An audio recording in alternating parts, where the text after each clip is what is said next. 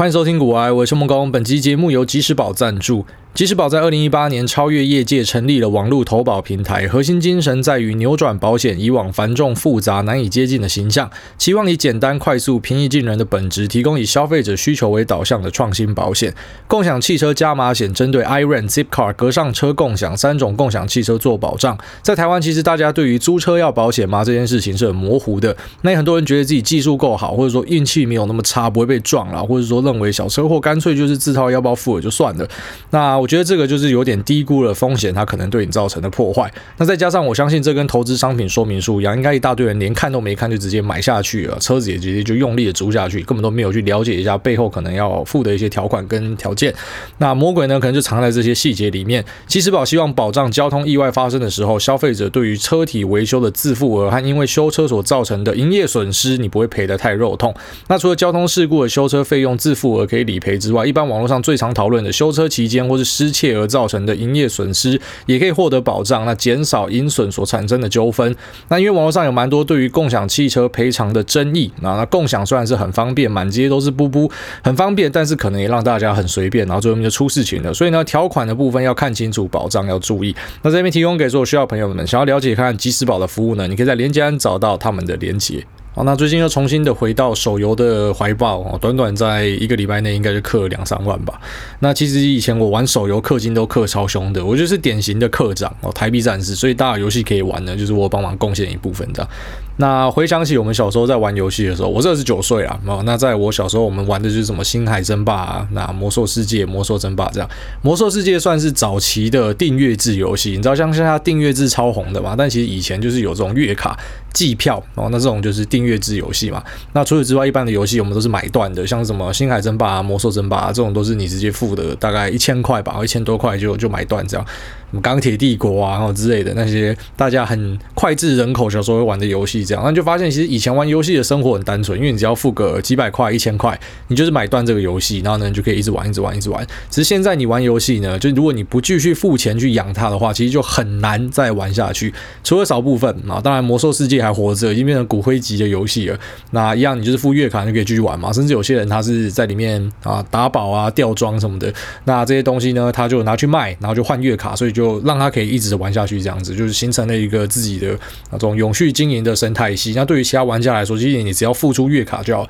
但是我觉得手游其实是很可怕的东西哦，因为手游。它的那个里面都会有转蛋的成分哦，基本上你现在看到的手游很多都有这种转蛋抽卡的成分。那我觉得转蛋抽卡呢，就是把人性里面对于赌的这个需求发挥得淋漓尽致。所以简单来讲，我觉得手游就是现代的赌博，然后线上赌博、线上博弈就是手游。那不是像大家想象的什么百家乐啊，或者说什么推筒子啊、跃龙门啊那种东西啊，就是手游抽卡本身就是赌博的一种，就是你可以去赌那个几率，然后希望可以抽到，然后最后面再放一个保底。给你，让你知道说抽不到呢，那我还差这个一倍的钱，那我知道我自己脸黑，然后所以呢，干脆我就直接多花一倍的钱，然后去拿保底，这样这种某种程度呢，就是让你去凹，然后就有点像是在在赌博一样啊。那当然，赌博有些人讲说你拿回去的是现金啊，但是我觉得对于赌徒来讲呢，其实拿回去的现金跟你去啊、抽这些转蛋的拿回去一张香香的卡。其实那个感觉是差不多的，因为对于赌徒来说，他也不是说什么我赌到了这个钱，然后拿去付医药费，或者说拿去什么出国玩什么的。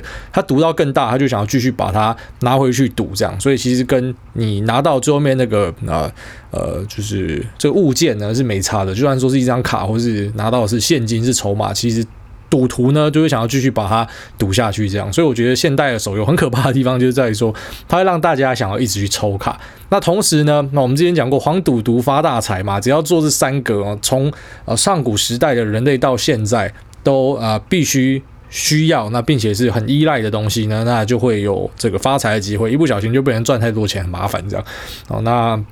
我觉得手游也是有把这个黄跟毒的部分给纳进去，虽然毒呢不是啊、我们一般用的那些药物。啊，不是我们一般用，就是说我们常看到啊，自己没有在用药，就我们常看到的那些啊，什么你去拉 K 啊、吸强力胶啊，还是什么呃安非他命啊，还是说是打海洛因什么？虽然不是这样直接把物质灌到你的身体里面，可是呃所谓的毒呢，我们可以把它简单的说成是成瘾性啊，然后这个成瘾性呢会让你感受到一个新快感。那我觉得呃这些手游呢，他们也有把这个毒的部分做得很好，就是他每天就会送你一些东西，可能每天送你一个什么抽卡券啊，或者说诶每天会送你一些这种。奖励品啊，所以让你必须每天你就是依赖它，你要重新的一直去登录这样。好，那你每天都要上线，这这跟毒品所造成的依赖，我觉得有一点像。那再来就是这个呃黄的部分哦，你知道其实现在很多手游在比的是什么？因为其实游戏玩起来都差不多，所以就是比谁家的绘师比较厉害哦，谁把那个角色画的比较香，大家就会去买。当然你没有办法直接把什么奶子或是大条画出来这样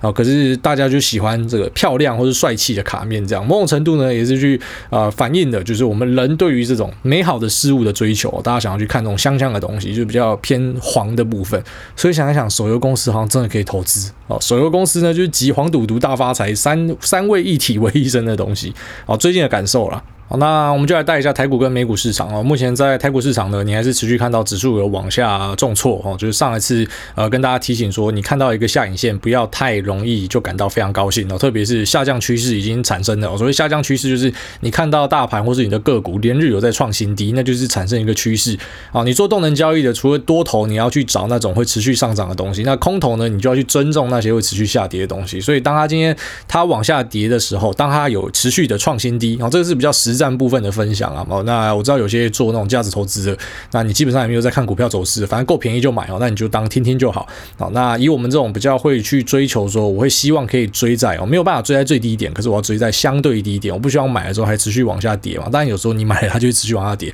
那是一个几率的问题啊。但是你会希望去避免，所以你会去啊找，比方说还没有在创新低的时候呢，才开始去试单哦，因为你知道任何一个什么所谓的下影线，它都可能只是一个暂时的反弹，就之后会继续往下跌。那我们上次跟大家讲完之后，后来就持续往下跌，哦，一样不是什么先知或什么，那就是经验，就是一个经验跟大家分享了。因为在二零一八年的时候，曾经就看过说，哦，打了一个下影线，大家说啊，这个就是进攻了啦，啊，这个打底了啦，W 底，最后再打第二只脚就就上去了，这样，我就打了十一只脚，你以为是 W 就是 W W W W W 就好几个 W，就跟蜈蚣一样哦，好几个下影线这样，哦，所以它可能会持续的下探之类的。那当然，我现在必须给。得跟大家讲说，就是目前在台股市场里面，你已经可以看到很多便宜的标的了。好，那便宜的标的呢，我的看法跟可能呃蛮多人的看法会不太一样。别人的看法，呃，很多喜欢去拿什么哦，他今年赚多少钱，过去四季赚多少钱，然后给他一个 PE。但是呢，我跟大家的建议一直以来都是，其实过去的数字我觉得是不重要的。哦除非说你是投资那一种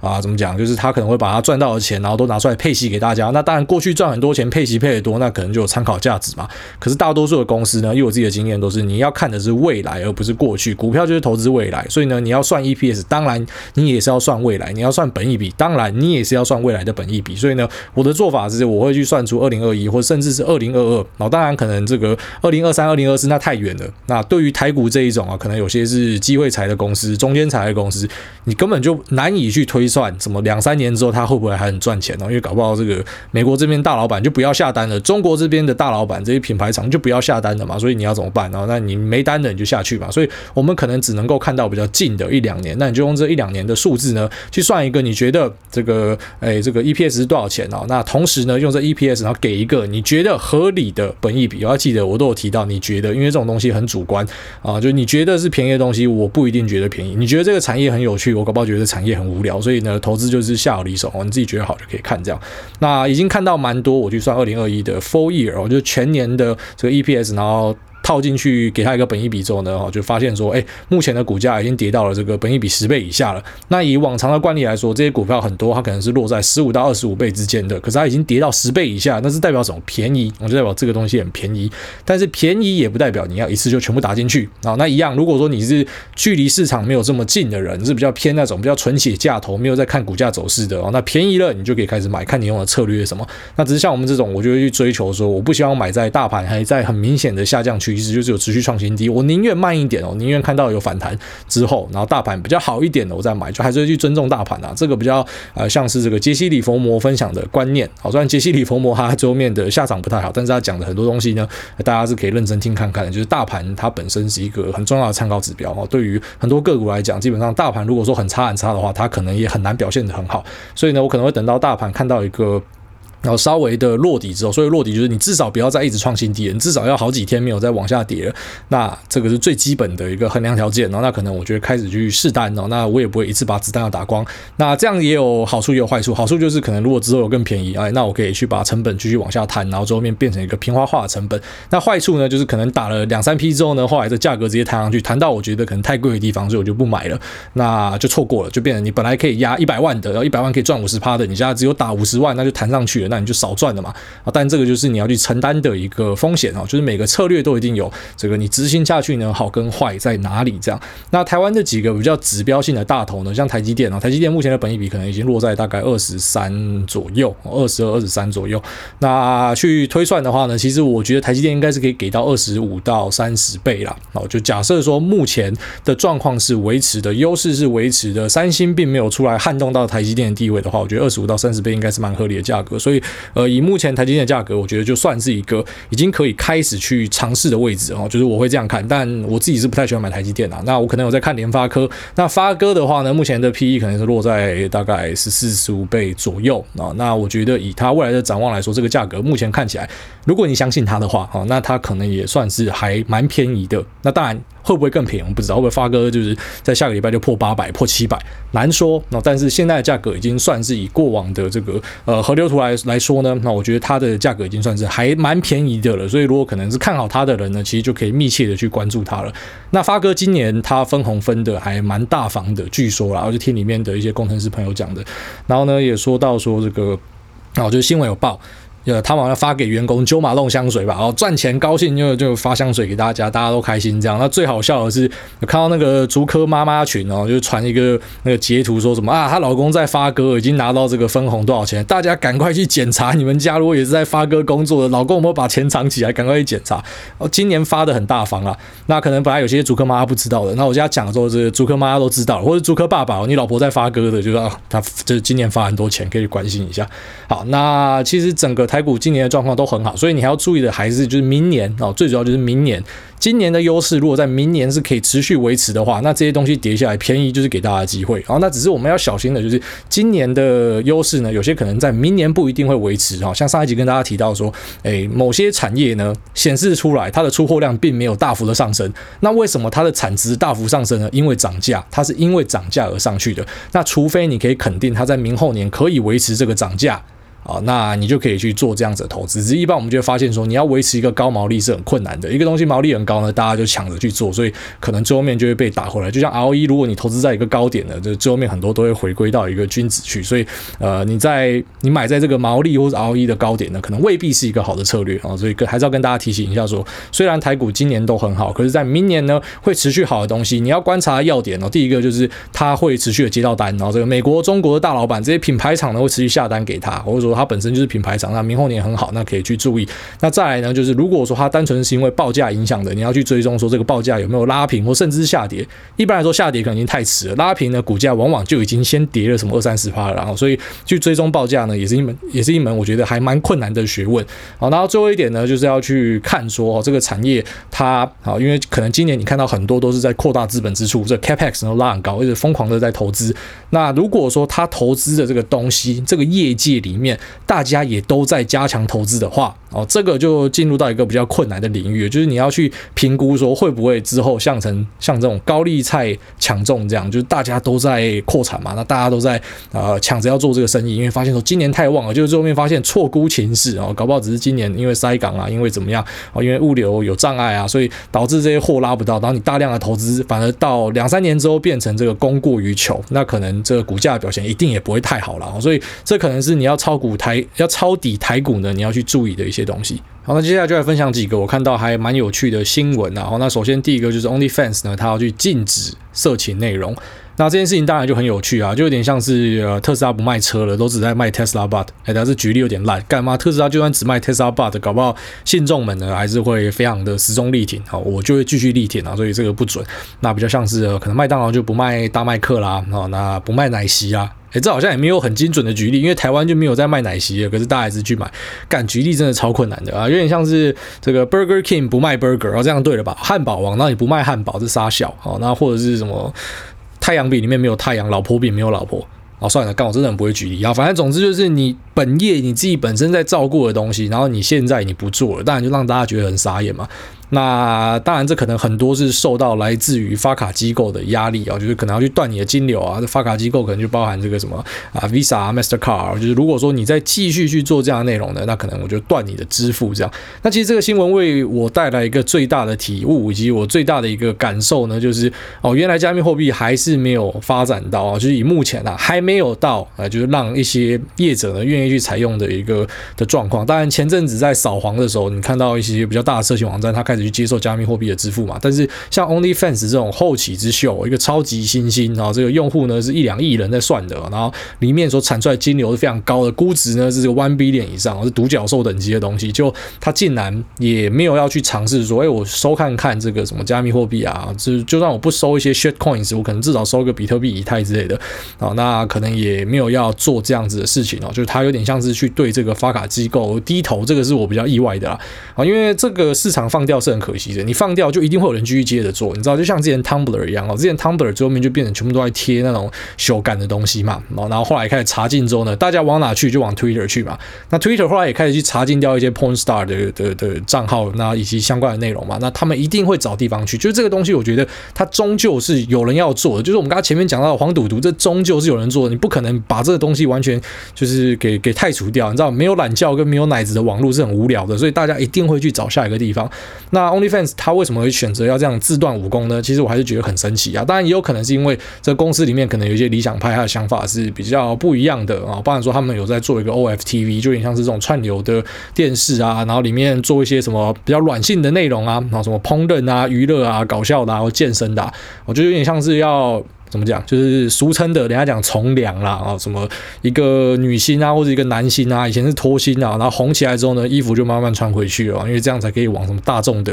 的的的市场去。我是觉得很假道学啊，但是然后这可能就是。怎么讲？时局所逼吧，最后面他们就得往这个方向去走啊。他不想要这个专注于一个利基型的市场，虽然我觉得真的很可惜。然后这个利基型的市场是可以赚超级多钱的，那放掉这个一个呃现有的大饼呢是比较可惜的。但是我知道一定会有其他的厂商去接收掉，因为这个东西是不可能会消失的。那 OnlyFans 上面它还说让你可以继续上传一些可能。哦，就是偏比较软性的东西啊。一般来说，他们有一个用词叫做 hardcore，硬蕊硬蕊的东西，就是可能直接拍那个性器结合啊什么的。好，那可能就不会去做这样的东西。你这样的东西可能会被他们查禁。那但是呢，你去做一些比较软性的裸露的，那可能是可以接受的。但是我还是觉得很可惜啊。这个做法做下去呢，基本上这家公司有点像是就进入一个死局啦。如果说这个东西是在公开市场可以交易的，我看到这个我应该马上就落荒而逃，我直接把所有的股票都砍掉。我连他们后面怎么发展都算了，我就先。走一波再说了，我相信如果今天这东西是有交易的，当宣布这样的消息，其实基本上股价应该是会很可怕的。就任何一个呃公司，然后你去放弃你的本业，这都是很令人惊讶、很令人傻眼的东西。好，那下一个新闻呢，就是 Tesla 它在他们的这个 AI Day 里面呢，然后发表了 Tesla Bot，然后跟一个叫做 Dojo 的 AI 晶片。然后这 Dojo 的晶片呢是这个七纳米制程啊，那。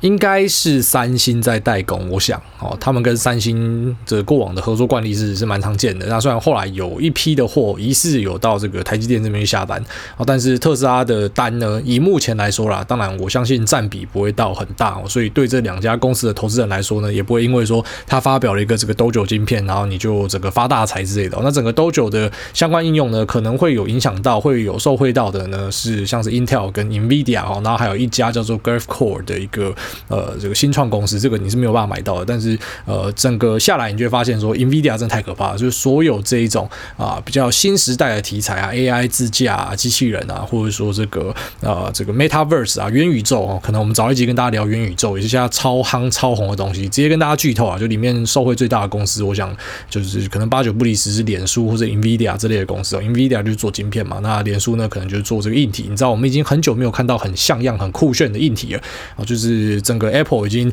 啊在市场叱咤风云好一阵子哦，那可能下一个会引领下一代硬体的公司呢，就可以是很密切关注的哦，可能是 AR 眼镜，可能是 VR Goggle 这些都还蛮有机会的。好，那。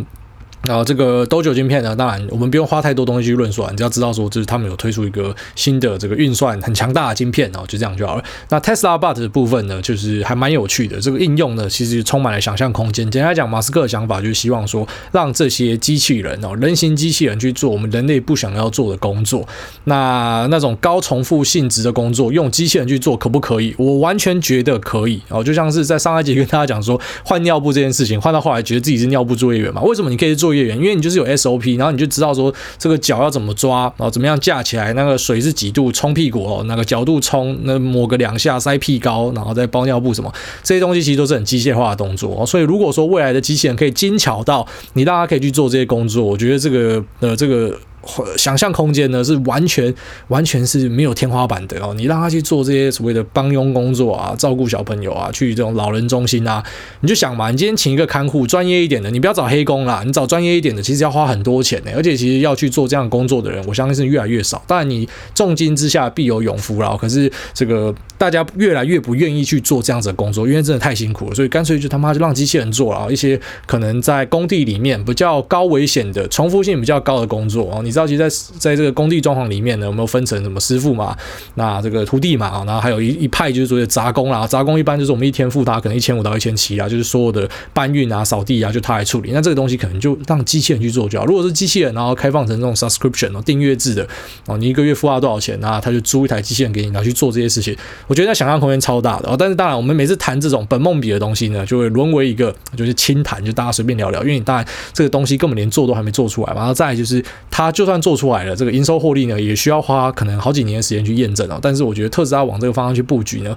呃，算是还蛮意外的。虽然可能也没有真的到很意外，但是很期待哈，就是它到底会发生什么样的一个状况。那我觉得这个机器人的运用呢，其实是非常强大的。但其实市场上有另外一家机器人公司，也是我们很常在脸书上贴的这个 Boston Dynamics 哦，这个波士顿动力。那这家公司呢，它有做出两款机器人，一个就是这个 Atlas 哦，Atlas 就是我我贴给大家看那个机器人为什么跳舞啊、翻滚啊什么，就是很看起来很很很末日感的，就感觉说机器人真的会统一我们啊。这个 Atlas，那另外一个呢，就是他们的狗狗哈，叫 Spot。那现在呃小米也出了一只啊，这个 Cyber Dog，那基本上我觉得就像是致敬啊，致敬这个 Spot 这只狗狗。虽然其实你做机械机械狗，我不觉得是谁的版权啊，就是大家都会想到这个东西嘛，机器人、机械狗什么的。那只是像 Boston Dynamics 呢，之前就是因为呃它的股东 Google 啊，就是看不到它盈利的可能性，就觉得这个东西目前看不到前景。对，是很酷没错，但是我不知道怎么样赚钱，所以呢，他就把它卖给了软银啊。然后后来呢，软银又把它卖给了现代，就等于说这家公司呢被大家抛来抛去，大家都不要就对了。软银卖给现代的时候，我记得是还有再留下一点点的股份啊，不是说什么完全都卖给他。那卖掉的钱呢是大概是 one billion 左右，就是十亿美元啊。所以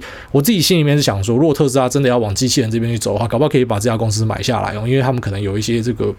然后技术上的领先啊之类的，好，不过以马斯克角度来讲呢，我觉得他最强大的地方就是他把很多人觉得是不可能的东西，都把它呃怎么讲啊具现化，就是成真的这样。那虽然他有很多的批评啊，很多人对他有很多的批评，那甚至是一些我身边还不错的朋友，他也有很多理由可以去讲说为什么这个人不好啊，为什么他是类似在诈骗啊什么的。但是我觉得大家都不可以否认，当可能大家都没有很相信电动车的时候，他就去做电动车，然后把它做起来。像台湾市占最大的这个电动车就特斯拉嘛，那大家。就很明显的可以看到，这一个就是存在即合理的东西，就是他真的把这个东西做出来了。那再就是火箭回收，本来也是非常遥不可及，连他呃这个非常仰慕的这些太空人前辈啊，马斯克从小看他们长大的，那这些太空人前辈呢，在在这个国会的说明里面呢，都直接讲说这个马斯克的东西是不可能做到的。哦结果马斯克真的做到了，但这些太空人前辈也都死掉了，所以就很可惜，就没有证明给他们看。这样，那现在说要做一个机器人哦，可能也很多人说他是骗人啊，又要去圈钱啊什么的。好，就算他是。是圈钱骗人好了，那我觉得以他的胜率来说是可以接受的啊。你知道，在这个时代呢，很多人也会陷入一个盲点，就是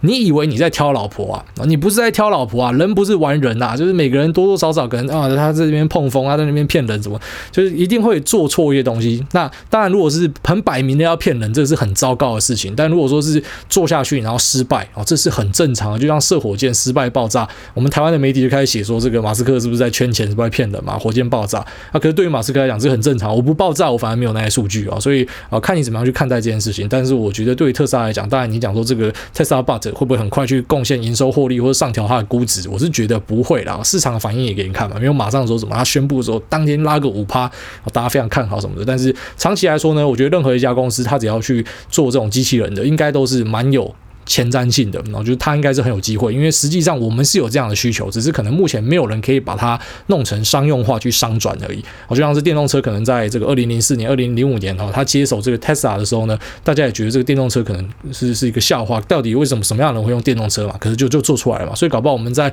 二零三零年、二零四零年的时候，你已经看到这种机械人的帮佣啊，机械人的换尿布手啊什么的，已经非常常见了。但是你殊难想象，就是呃那时候出生的小朋友们，然后他他去回想呃二零二零。年哈，回头看二零二零年的时候，然后会会去就是想象得到说，当时的人觉得这是不可能的。就像我们现在去回看，可能一九零零年，他们也觉得有些东西呢，在未来的时代是不可能发生的，可是都发生了。所以，我对于这样的一个新科技什么，我都是抱持着一个非常乐观的态度。然后，当然，对于投资的这个影响，我觉得你因为这样子是不是要加码减码什么的？那我觉得它要经过的筛选程度是比较多的。哦，当然，首先如果一个东西都完全没有做出来的话呢，我们把它称为本梦比，我觉得它是像梦一样的存在。那本梦比的东西呢，那其实估值就非常难给，那完全是看信仰的。那如果说他开始做出 prototype 有营收之后呢，那你可能可以用一些这种这现金流的方式来来算，然后或者说你用这个 PS ratio 去给他一个评价。那真的等到开始有获利的时候呢，你才给出 PE 嘛。但是那可能是很末期的东西啊。但是我还是非常乐观看待特斯拉这次的发展。好，那最后一个新闻呢，就是呃这个。亚马逊啊，亚马逊他们要去做一个类似百货的东西啊，那开始要去做实体店面，那这其实是有一种像是全通路整合的味道啊。那这是所有的呃公司们啊，大公司们很多都在做这样的尝试，就是他他发现说，其实只有线上的东西是不够的，还是要线上整合线下，这才是一个最强大的发展。这样，那只是在线下的发展呢，我觉得可能不会像大家想象的这么容易啊。就是如果说去开一家店，那这家店要可以做到很潮，让大家想进去，可能啊未必是一个很简单的事情啊。就是就连像是 Amazon 这么有钱的公司，这么巨大的公司，那要要达到一个呃。呃，很强劲的成功呢，可能也未必是很容易的东西。但亚马逊它不是没有做实体店面，它之前投资的这个全食哦，Whole Foods，它把它收下来了嘛。那这家公司就是一个实体店面嘛。那再来就是它自己有一个 Amazon Go 哦，那这个这个店面呢，它主张的就是跟大家讲说，它可以做到你进去里面拿的东西，然后直接出去，它会直接从你的这个呃信用卡里面扣款，哦，就是你不用经历过结账，你就拿了就出去就对了。它就是用里面的一些感测装置啊，然后让让这个呃整个店家呢，它可以知道说你拿了什么东西，然后是多少钱，然后之后直接整合到你。的线上会员去扣款，这样，所以我觉得还蛮酷的。就是亚马逊它要去做实体店面这件事情，虽然目前来说我们比较难以去想象说它做出来店面会是怎样。那在新闻里面跟大家的描述，往往都是跟大家说它会做一些啊，就是他们自有品牌的内容。那自有品牌的内容，其实我觉得以目前来说就是不够酷啊。亚马逊的东西有点像是它。想要成为 cool kids，他想要成为那些有趣然后很酷的人，但是他没有办法达到。就像他跟这个 Elon Musk 之间好像有一点那种余量情节嘛，但是马斯克的东西就很明显酷很多。你看 SpaceX 的整个发射流程就是就是酷就是帅啊，整个形象都做得很好。那可是在这个呃 Amazon 这边哈，在 Jeff Bezos 这边，他投资的这个 Blue Origin 呢，其实整个发射到回来，你就发现大家对他吐槽比较多。但可能本来就是很多人很讨厌他，可是我们平心而论，就是我对他是没有什么偏见的，甚至我是蛮喜欢他的。但是我还是觉得他的这个啊，整个过程啊，然后他戴那一个很很智障的牛仔帽啊，然后他的太空衣什么，就是整个做的就是没那么帅啊。所以去发展实体店面，其实我觉得实体店面它是很需要这种啊信仰值去支撑的，就是你的东西你要够酷，要够帅，然后要很有特色这样。那可能呃，我们可以持续观察看看。但目前我对他去创这个实体店面这件事情呢，其实并没有特别的觉得说啊，就是因为这样是一个超级大力多，我反而觉得搞不好前阵子市场在跌就在跌这个啊，大家就在跌说，干亚马逊会做实体投资杀小啊，搞不好。变成一个超级大钱坑之类的啊，虽然可能大家都在做这种全通路整合，好像是不得不做的一件事情，但是亚马逊去做，嗯，可能大家无法去想象吧。市场上大资金觉得怪怪的之类的。好了，那今天就先跟大家分享到这边，我们接下来进入 Q&A 的部分。第一位 Hugo 刘他说：“韭菜仔的疑问，诸位你好，五星奉上。那请问有人说资本利得的收入是属于赌博，应该要追求被动收入的现金流才是王道。请问诸位这样的观念是正确的吗？最后祝福全家大小平安喜乐，谢谢。这绝对是错的啊！那谁告诉你说资本利得收入就是赌博？那你这样讲，你说被动收入哈，所谓的这种现金流收入是王道，那现金流收入是不是就殖利率嘛？然后那意思是讲说要有配息，那这个就是稳的，这就不是赌博。谁说的？如果你今天买几家公司，然后最后面他配不出息，那这不就跟你去买一家公司期待获得资本利得，就最后面是资本利损，那不是就一样的道理嘛？所以其实投资你要这样去解释的话，每个都是赌博那！你买殖利率也是赌博，你买去追求资本利得也是赌博，因为你都是有几率问题，都是有可能赚有时候赔嘛。好，所以很多人会把这个投资就视为是赌博，没错，就是你的投资可能是我觉得的投机啊，就像我们觉得说你买这种啊大盘市值型 ETF 全球配置啊，买 AOA、AOR、AOM、AOK 已经是超级稳的投资了那。那这个呢，我们觉得说算投资不是投机，可是对于那些老一辈的没有进市场，他觉得你们这些玩股票的全部都是投机啊，所以我觉得也不用跟人家吵个输赢或什么，那个就是完全是观点的问题而已啊。但是如果说你来问我的话，我会觉得你去追求所谓的被动现金流。跟你去追求资本利得其实是一样的东西啊，因为你都不能确定它以后是不是一定可以稳定配息给你嘛，啊，搞不好公司就倒掉了，好，所以很难说啦。那下面一位这个，请不要打手哦，就是那一位啊，那个手后面画一个圈圈，就是请不要打手枪啊。他说一 day 一 day 碰碰，那礼拜三一个大 V 转后，隔天直接 A 到这三个月的最低点，那不知道明天礼拜五开盘台股会怎样？哦，最后面这个台股就是，我觉得礼拜五算是涨跌互见呐。所以涨跌互见，就是比较正常的现象。有些东西涨，有些东西跌。哦，其实我真的很不喜欢的是那种大家一起跌，或是大家一起涨。特别是大家一起涨，我最怕。我真的是很怕那种就是全面通涨的行情。当然你可能觉得很爽，可是往往全面通涨，很多时候就要出事情的。然后说，不过还好，长期听股癌，那已经让我跟秋口一样啊，这个没有看到长期且稳定的草地钱，绝对不入金。目前部位大部分都还是小。赚，那现在就先把台股放一边，认真找其他兴趣来投入，静待台股重新站稳再说吧。那想请问艾大，最近看 PTT，很多人执着在八大公股银行挂号，史称八大长老的买卖超，请问这个有参考价值吗？还是说这个根本就只是统计使用这些银行证券的投资人买了哪些部位而已，比三大法人还没有参考性？那最后祝小股癌。早点睡过夜啊，非常感谢。那对你这个问题问的还蛮不错的哦，就是说这八大关谷银行嘛，就是我们史称的八大长老，没错，就是我们称它为八大长老。八大长老的买卖才有没有意义呢？我觉得没有什么太大意义，那一样是看图说故事哦。当然有些人觉得有，有些人觉得没有，就像是筹码嘛，筹码我就很常跟大家讲，筹码真的是信者恒信。有些人就觉得说外资买了就会怎么样，外资卖了就怎么样，投信买了就怎么样，投信卖了就怎么样，自营商买了怎么样，自营商卖了就会怎么样。那八大长老买了怎么样？是不是不是？干，如果说真的可以这样哦，就比方说八大长老，很多人会把他们视同是啊，可能国家的资金啊，什么什么你的劳保劳退什么的，很多人会这样去假设嘛。但其实实际上，这八大长老很多也就是散户在那边开户，所以你显示出来就是八大长老的买卖超嘛。啊，但如果说你真的深信不疑的人，哦，这种东西我们不用去辨输赢，真的没有必要。那你真的深信不疑的人啊，你找个工程师帮你写啊。如果你今天啊，你也不一定要工程师写，你可以自己就用手去操盘哦。八大长老买最多是哪一只，那都看得到，你就去买。然后你试个一年，你回来跟我说有没有效哦，就这样就好。下面一位越过山丘，他说恳请癌大帮我解惑。那癌大好，想问一下，从国外券商挂号 First Trade 和这个 TD Ameritrade 出金成功率是几乎百分之百吗？如果真的很容易，那为什么很多人仍然是用复委托投资？七八个朋友问我 FT 开户流程，过半年没有一个去开户，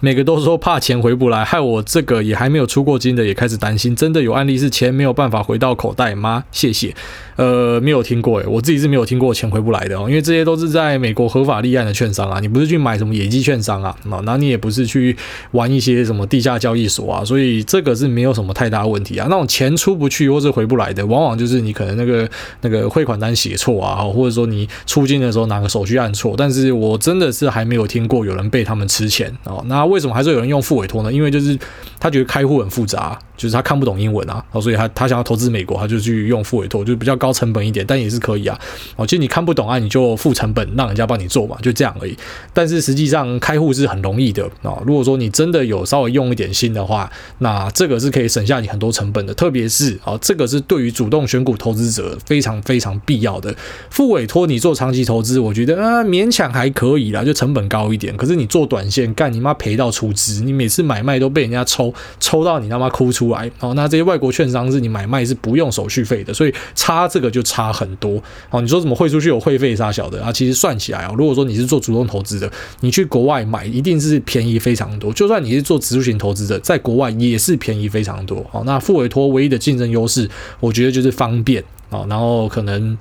然后懒得开户的人可以去使用，但是相对的你就付出较高成本。好，下面一位拿书的死神他说：“我书难想象，那我是三月开始听的，每集都听的，这意味着比起那些上古集数开始听的忠实听众比起来，癌大在我耳边出现的密度是更高的，甚至有点被洗脑。那我现在在想一个不太可能发生的事情，脑中就会跑出我书难想象的主尾音档。那主尾会让小孩听自己的 podcast 吗？那画面一定很好笑，尤其是我直接把他载去司马库斯，那或者我绝对直接灌爆他鼻梁的部分。”挂号有没有注意到引号内都是原文重现？那另外想请问元大零二零零二零的风险？好，这个之前有一集 Q&A 讲过了，回去听啊。其实基本上风险与否，那个就是你了不了解 ETN 这个产品而已啊。但是实际上，呃，不是说不能买，就是说每个商品其实都还是可以看啊。只是你自己要知道那个玩法是怎么样。那我们之前有一集还蛮密集的跟大家讲，我记得在 Q&A 的部分，你就说你有听，他妈的你应该要知道啊。那下面就是说这个会不会让我听，让我的小孩听我的 Podcast？我觉得不会吧。那基本上我会希望我小孩子去做任何他想要做的事情。虽然我之前有跟我老婆讨论，就是说要不要教他怎么炒股，因为我发现炒股真的是赚钱赚最快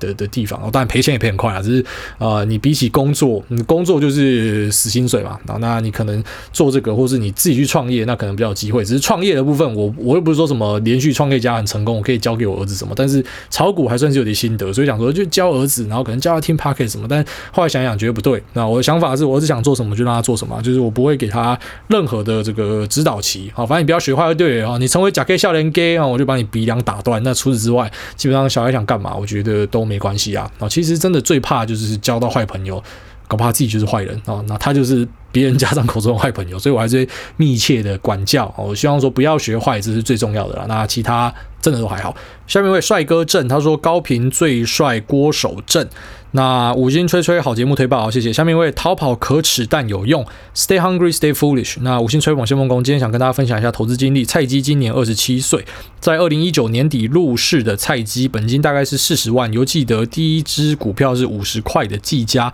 那清楚记得当时第一个月就赚了快一万块，心中喜不自胜。结果遇到三月崩盘，吓得出清所有持股。四月的时候买进台湾五十反一，然后被嘎烂。五月尝试了当冲赔一屁股，到了六月终于。心态炸裂，再次把持股全部出清。当时账面亏损来到十万。正当我万念俱灰的时候，YT 演算法推荐我一个影片，标题写的“菜鸡悲歌”，心中突然震了一下。看，这不就是我吗？当时主委的声音帮我从股海中拯救。听着以前的集数，发现其实很多投资观念自己早就明白，但就是无法克服心魔。那从那时开始，每个礼拜收听节目，突然有一天好像被打通了任督二脉，开始懂得怎么将基本面、技术面做运用，不再是像以前一样只看到表面而已。获利开始明显提升，虽然期间几次。回档还是受了点伤，但终于在今年六月米平了所有亏损。然而股市又在七八月教育了我，虽然现在账面亏损来到了五万多，但现在心态异常冷静，可能是输习惯了，括号苦笑。那最近看到网友说，这两年没赚到钱的人真的不要买股票了。菜鸡听到心中还是会难过一，毕竟当初踏入股海也是做了很多功课。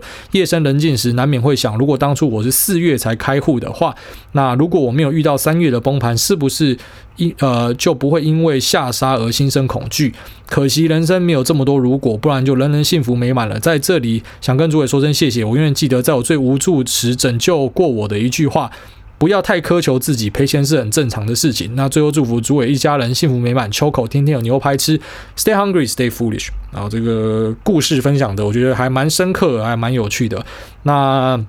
好像回应你里面讲的一段，你说这两年没有赚到钱的人就不要投资。我觉得。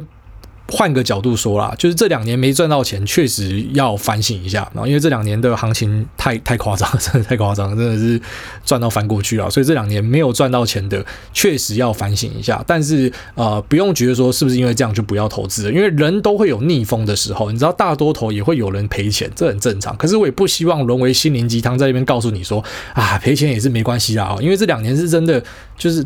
就真的是太容易赚钱了。所以我我还是得很很。冷酷的跟大家说，就这两年，假设你都赔钱的，不是说你不要投资，是你应该试看看。你就想哦，这两年大盘涨多少？就你做最无脑的你去买大盘，虽然我我一直讲不要不要讲无脑，就投资没有真的无脑，就就算你投资大盘也是要动脑嘛，你要去思考说要怎么配置嘛。那你就看你就是买大盘而已，你不用用心哦，你也不用花太多时间，像主动选股就研究一大堆东西，你就他妈傻傻买大盘，相信台湾的，你看你赚多少，你去比较一下，他们买美国大盘啊，买这个世界大盘哦，就是世界的这个资产配置，你看一下你赚多少，那你就会发现说，你做这种最被动的去赚市场平均报酬的，你可能都哦，就假设说你当时的这个四五十万掉下去，你现在也都是翻倍了，那就会觉得说，干，那我到底主动选股在干嘛？所以确实我会给大家建议说，为什么你还是啊，就是新手呢，先以被动投资入门，或至少七三配嘛，七三配已经算很保守了，就是因为我不希望大家可能在投资市场滚了五年、十年，甚至二十年，你蹉跎了一堆光阴之后，才发现我不适合投资。然后这二十年来的所有的资本报酬啊，资本利得你全部错过，配息你全部错过，就很可惜啊。因为我们投资的目的是什么啊？除非你把它当成是手游或是赌场来玩，好玩嘛，不然大家的想法都是为了退休准备嘛，或是为了过更好的生活嘛，为了有稳定的现金流嘛，什么的，都是类似这样的理由嘛。所以呃，你就想成说，既然你是要赚钱，可是你发现你自己不太会在这边赚钱啊，那我觉得术业有专攻啦，就是呃，天生我材必有用嘛。你不是在这个地方做的好的，没关系嘛。你可以交给怎么样？哎，有些人去找基金经理人啊，你去买主动基金可以啊。啊，有些人选择去买被动大盘啊。我相信机器呃，这个基金经理人呢是很难打赢大盘的，很多人有这样的信仰嘛。那我自己也是还算蛮认同这句话，就是要打赢大盘的这个基金应该是不容易找到。好，那呃，你可能就选择去做被动投资，直接去买市场的平均报酬。那无论如何啊，这样子配下去之后呢，那就算你自己的主动选股是失败的，可是你不会说空手而回，因为你还是有赚到钱，因为你最终的目的就是要在市场里面，希望让你的钱在你睡觉的时候也会滚嘛，在你上班的时候也会帮你滚嘛，因为你放在银行就基本上就是吃通膨税嘛，你就是被通膨税给克掉了嘛。啊，虽然通膨税不是一个真正的税，就是啊感受上的，反正就是每年东西会变贵嘛，啊，你钱放在那边，银行下利息又很低嘛，所以你的钱的购买力就只是在灭失嘛。那你可可能就借由一些其他的配置方法，帮你达到说，未必可以达到财务自由，可是它可能可以让你有更好的这个啊这个资金运用的管道。所以如果你没有办法在主动选股获得成功，其实没关系，你就交给这种被动投资，或是有些人去买基金啊。之前我也会批评基金什么，但我现在也比较少了，因为我我真的是。怎么讲？还是跟着大家一起成长啊！就你越看越多，你就会发现说，说讲话不要太武断，因为真的每个方法都有人可以赚到钱，所以我们讲话比较武断，我就讲我自己的心得而已。好，那呃，你还是可以继续试看看主动投资，因为逆风隔两年。哦，一样，我我真的很怕讲这个时候安慰到你，然后你就继续尝试，然后最后面五年发现空手而回，那是很可惜的事情。我建议你就是试着去配置一些然后这种所谓的被动型的投资，这样，那至少诶你发现你打不赢大盘，好，可是你手上有大盘，所以你还是可以捞到一些东西。那你手痒的部分就主动选股，啊，主动选股越做越好，再慢慢把这个部位给加大。好，那有些人逆风，它是可以逆一个什么三年五年的，哦，就像。这样算不算是吐槽别人？应该不是哦。就是我之前跟大家介绍过一个上流哥嘛，啊，就是说他是台股的空头大将军嘛，一直在唱空这样。那上流哥最近出了一本书啦，大家可以去了解看看。上流哥呢，他的背景是什么？啊，之前有跟大家介绍过那个定毛的站长啊，之前那个定毛站长以前是跟上流哥一起工作的，然后跟我讲上流哥的故事，然后后来我自己有去 Google 这样。我觉得那个上流哥呢，他在呃二零一一左右，一一到一三、一四、一五，就那段时间内呢，他是这个台股操盘基金啊，就是所谓投信啊，投信绩效表现就前几名的，就最强的就对了。他的绩效也都找得到啊，你在那个基金的网站，你去找这些经理人呢，就可以可以找到他操盘过的基金，他的绩效又怎么样？哦，就碾压大盘超强，而且那时候是很多人说很难做的时候，他赢这样。好，但是呢，在后面的这几年，然后就是整个科技股大爆升的这几年呢，啊，基本上他就是看不懂这些东西，他一直都觉得说台湾市场太贵，他不要买或什么的。所以呢，这代表说他不会投资吗？这代表说他这两年没有赚到钱，所以他应该离开市场吗？我觉得也不是，就是啊，他就是看不懂，他不想玩这个东西，就就这样而已。啊，就像可能在这个下跌的过程之中，我不是说我身边很多朋友跑去度假嘛，然后拿我自己减码嘛。那这阵子一定有人在赚钱，我跟你保证，就一定有人用空单赚到钱，或甚至他一样在做多单，可是他还是赚到钱。那难道他们就会讲说，哎，这三个礼拜，这三四个礼拜在台股没有赚到钱的，干你们真的超烂，你们要跑去放假，你们这群废物。没有，就我们看不懂，我们就离开嘛。就像那个什么上流哥，他就不会玩这些东西，他就他就离开嘛。那可能你就觉得说，哎，干你，你看你这样子，你错过这些科技的涨幅，可是至少他知道自己在干嘛。所以我觉得，如果你是很明确知道你自己在干嘛的。你知道有时候就会经历过那种撞墙期啊，哦，那撞墙期是到现在我觉得都还会发生，虽然可能周期变短。以前撞墙期对我来说有时候是什么几个月这样，然后现在撞墙期可能就是哦闷个几个礼拜哦，然后可能了不起就就一个月，然后我就马上调整出一个新的方法什么的，因为整个人变得更强、更灵活了。可是都还是会一直遇到一些逆风。然后那我只能跟大家建议说，当你遇到挫折的时候，就不要太容易觉得说是我废、是我笨什么的，就你会发现外面比你差的人很多啊。啊，这样子。你知道，我就很讨厌讲那种鸡汤味的东西，这样又有点鸡汤，干嘛比烂呢？哦，我们已经很幸福了啦！啊，不要去不要去比说什么那些很强的人，然后我们输他多少？哦，就是你终究还是要知道说自己在干嘛了。那还是建议大家哈，就是你在入门的时候，建议就是啊一部分钱去做比较相对稳健的，就等于说你要有配置的观念。很多人没有配置的观念，这买东西就是一次要 all in 啊，然后买这个这个投资商品呢，就是只能重压一支啊。其实没有这样的事情嘛，因为资金可以划分嘛，啊一部分去美国，一部分在台湾，然后一部分。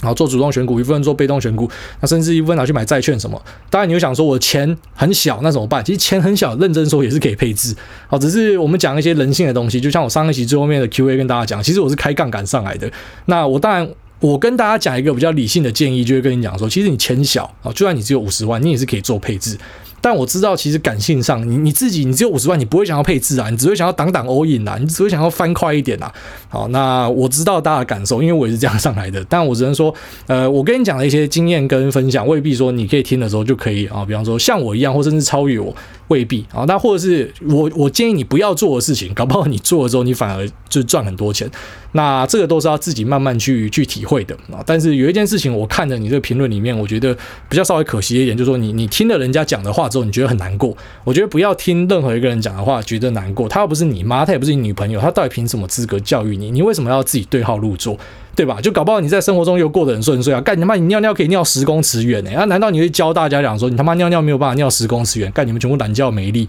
就不会这样嘛？所以呃，还是要坚持自己的步伐，慢慢来啊。然后祝你一切顺利，就这样。好，那这节目先聊到这，就这样，拜。